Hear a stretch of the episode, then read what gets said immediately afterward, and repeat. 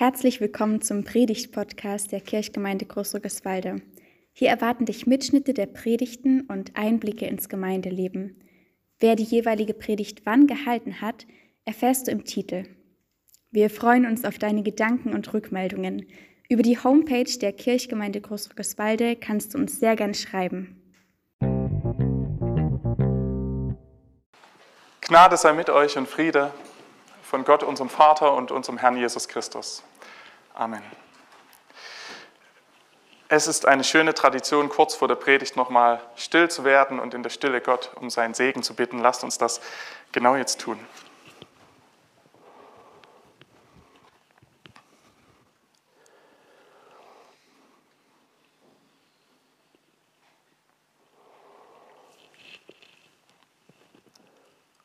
Allmächtiger Gott, es gibt so viele Worte, aber wir bitten dich, dass die Worte, die jetzt kommen, von dir genommen werden und in uns etwas bewegen, dass du sprichst, so wie es gut ist für uns.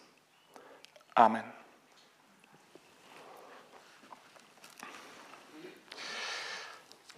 Das Gleichnis vom verlorenen Sohn, wie wir es vorhin gehört haben, da gibt es die einen, die sagen, oh, ich kenne das schon auswendig.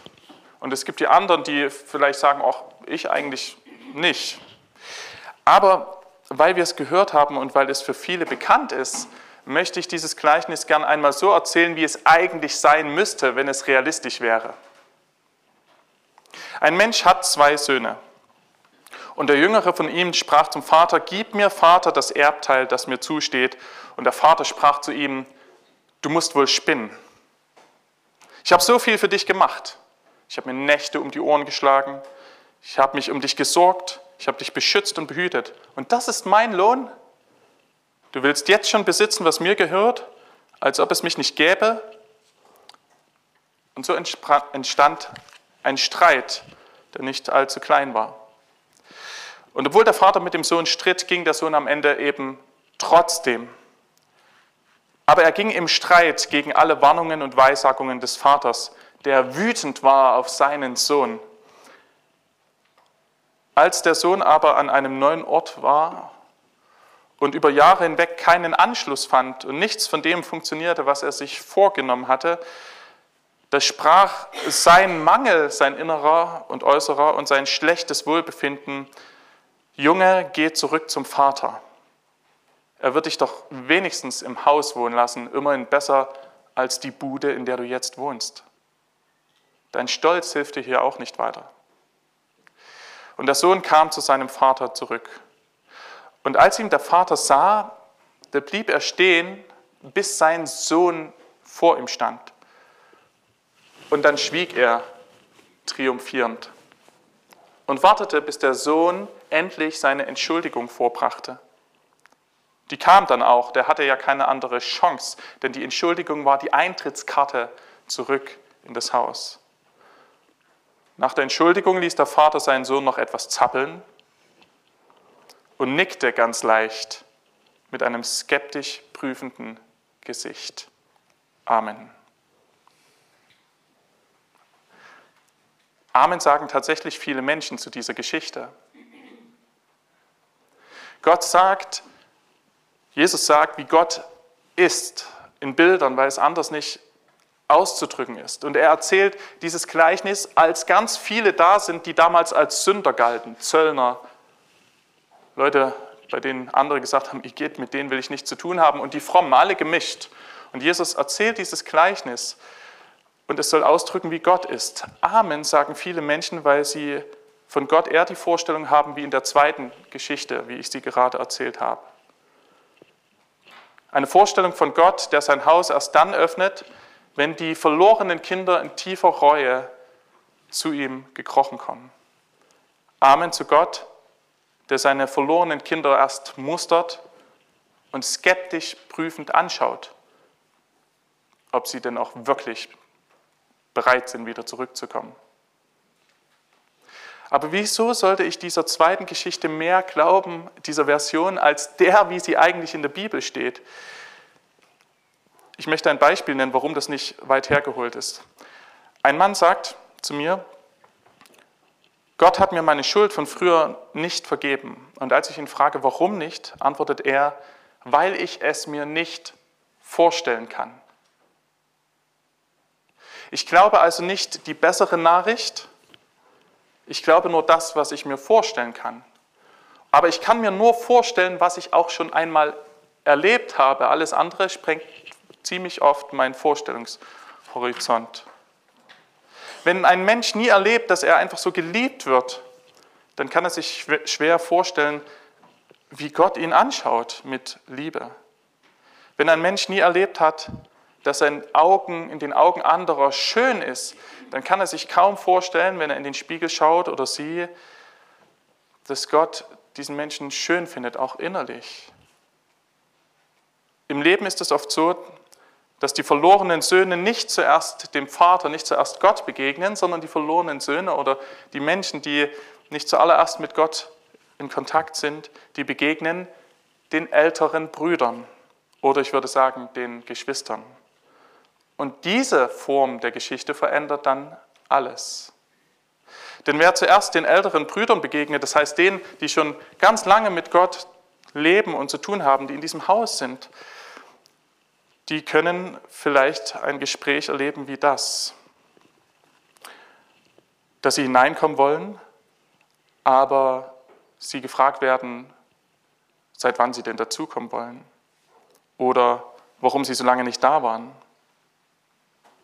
Es kann sein, dass diese Begegnung mit Menschen, die schon immer im Glauben unterwegs waren, für andere auch Erlebnisse sind, die nicht so gut sind. Jesus, könnte man sagen, es klingt ja ganz schön, wie du Gott in deinem Gleichnis beschreibst.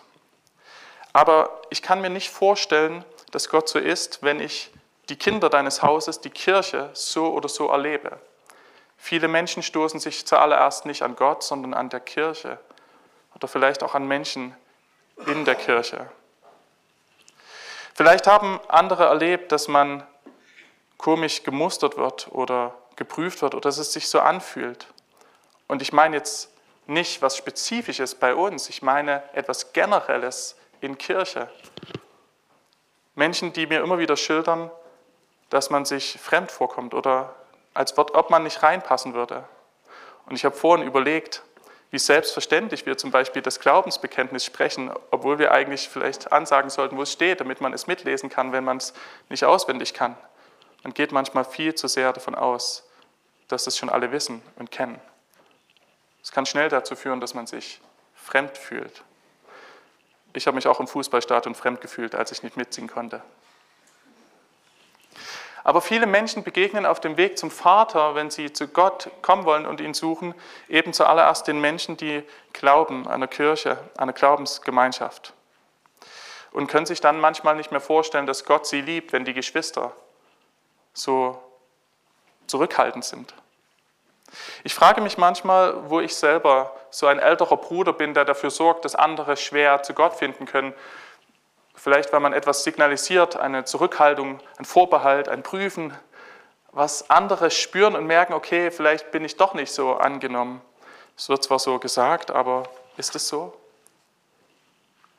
Oder vielleicht bin ich selber jemand, der dem älteren Bruder schon begegnet ist, indem andere, die auch glauben, mir vermittelt haben, du passt irgendwie noch nicht ganz rein. So richtig geht es doch noch nicht. Alle Kinder, die bei uns getauft werden in der Gemeinde, die werden nicht zuerst das glauben, was wir sagen, sondern sie werden das glauben, was sie erleben. Das ist übrigens immer so. Jeder und jede, die versucht, Kinder zu erziehen, wird das schmerzhaft merken. Oder auch freudig, je nachdem. Aber es ist der Wunsch, dass alle Kinder, die hier getauft werden, merken, dass sie hier sind und einen Platz haben, nicht erst, wenn sie immer kommen, sondern dass wir eine Gemeinschaft sind, die sich freut. Und die in dieser Form etwas von Gott widerspiegelt, damit ein Erlebnis da ist, von dem man sagen kann, okay, so ist Gott. Wenn die Geschwister schon so sind, wie ist dann vielleicht das der Vater, Gott, der oben drüber steht? Die Geschichte, die Jesus erzählt, sie beschreibt nicht nur, wie Gott ist, sie beschreibt auch, wie wir sind. Es ist aber interessant, wenn man zunächst draufschaut, wie denn der Vater ist. Der Vater, der schweigt, als ihm der Sohn die Absage erteilt hat. Der Vater lässt ihn gehen. Ich könnte es nicht. Ich könnte nicht schweigen und das Erbe auszahlen, was man erst auszahlt, wenn man oder erst ausgezahlt wird, wenn man verstorben ist. Er wirft keine Steine hinterher. Er legt nicht mal Steine in den Weg. Er sagt nicht mal, Mensch, Junge, überleg dir das. Ich meine es nur gut mit dir. Sondern der Vater gibt den Sohn frei.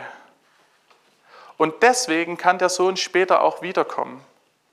Können wir unsere eigenen Kinder, Freunde und Bekannte so gehen lassen, auch wenn sie mit der Gemeinde, mit Kirche oder mit Glauben auf einmal nichts mehr zu tun haben wollen. Und solche Phasen gibt es, dass man sagt, ich kann nicht mehr glauben. Und es begegnen nicht selten einem Menschen, die nicht nur durch zwischenmenschliche Erlebnisse, manchmal durch Schicksalsschläge sagen, ich kann nicht mehr glauben. Versuchen wir sie zu überzeugen oder können wir still zuhören? Weil der Vater nichts sagt und nicht versucht, irgendwie was in den Weg zu legen, kann der Sohn später, als es ihm schlecht geht, sagen, ich kann zurückkommen. Aber wer im Streit geht, der wird schwer wieder zurückkommen können. Denn wenn wir Menschen freigeben, sie gehen zu lassen, dann haben sie auch die Möglichkeit, wieder umzukehren. Und wenn die jüngeren Söhne wiederkehren, dann können wir ihnen entgegenlaufen, sie umarmen und uns freuen, dass sie wieder da sind.